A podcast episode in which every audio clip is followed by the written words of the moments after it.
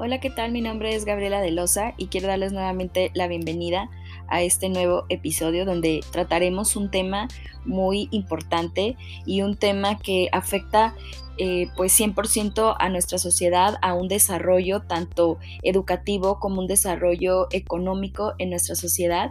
Y bueno, pues es eh, precisamente el tema de analfabetismo, eh, este rezago que, tenemos, que persiste año tras año, década tras década y sobre todo pues sexenio tras sexenio con, nuestros presidentes. Realmente es una problemática pues muy grande que, que tenemos aquí en México. Y déjame darte unos datos pues algo impresionantes. Eh, uno de cada tres mayores de 15 años no han concluido la secundaria o la primaria, que esto realmente afecta directamente a la productividad del país y margina a este sector de, la población. Realmente, pues eh, si vemos esta cifra, pues es, alarmante porque pues estamos hablando que una de cada tres personas tienen esta, esta, esta situación o esta eh, problemática. Sin embargo, bueno, pues el analfabetismo es una consecuencia de la desigualdad y de la injusticia social que, realmente pues estamos trabajando o estamos tratando de, de, abordarlo para nuestra sociedad.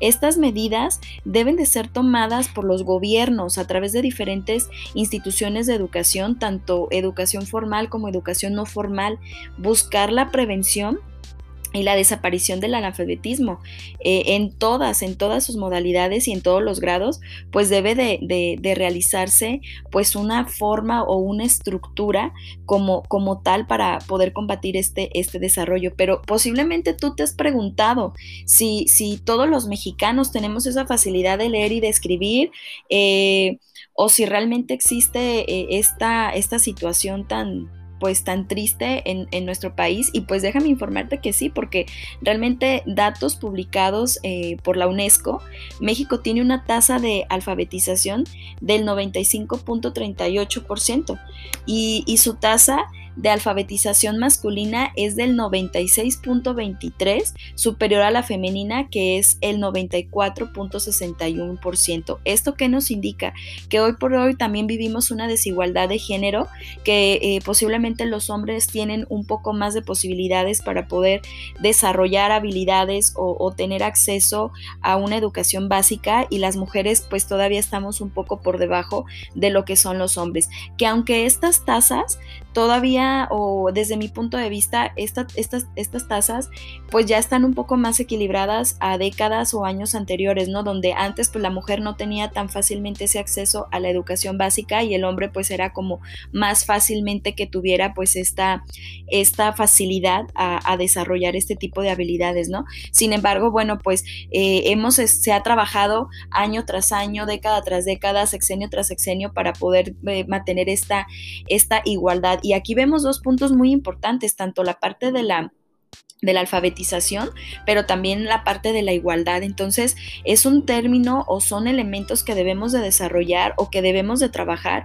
para que nuestro país pueda ir desarrollándose más tanto en la parte de la educación como en la parte de la economía para poder tener pues una sociedad más equitativa, ¿no? Que tengamos más igualdad en cuanto a todo.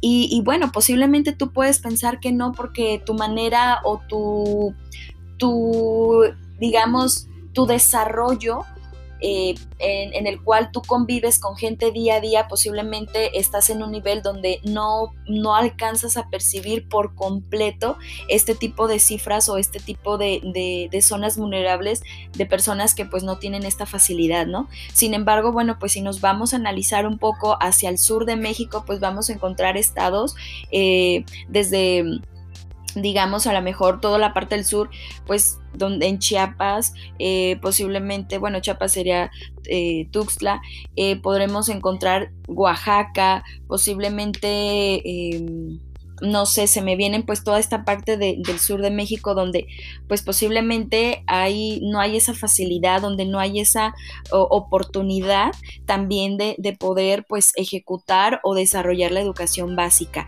¿Y por qué se debe esto? Bueno, pues se debe precisamente a que posiblemente eh, pues toda esta zona, eh, tanto las familias tienen que buscar el sustento para poder vivir y poder llevar la, comida a su casa y posiblemente pasa hasta a tercer término, segundo plano, pasa pues la parte de la educación y no le dan ese valor y no le dan esa importancia. ¿Por qué? Porque hay una prioridad dentro de su familia. Entonces es importante analizar y es importante eh, hacer conciencia referente pues a esta situación que se está viviendo actualmente pues en nuestra sociedad.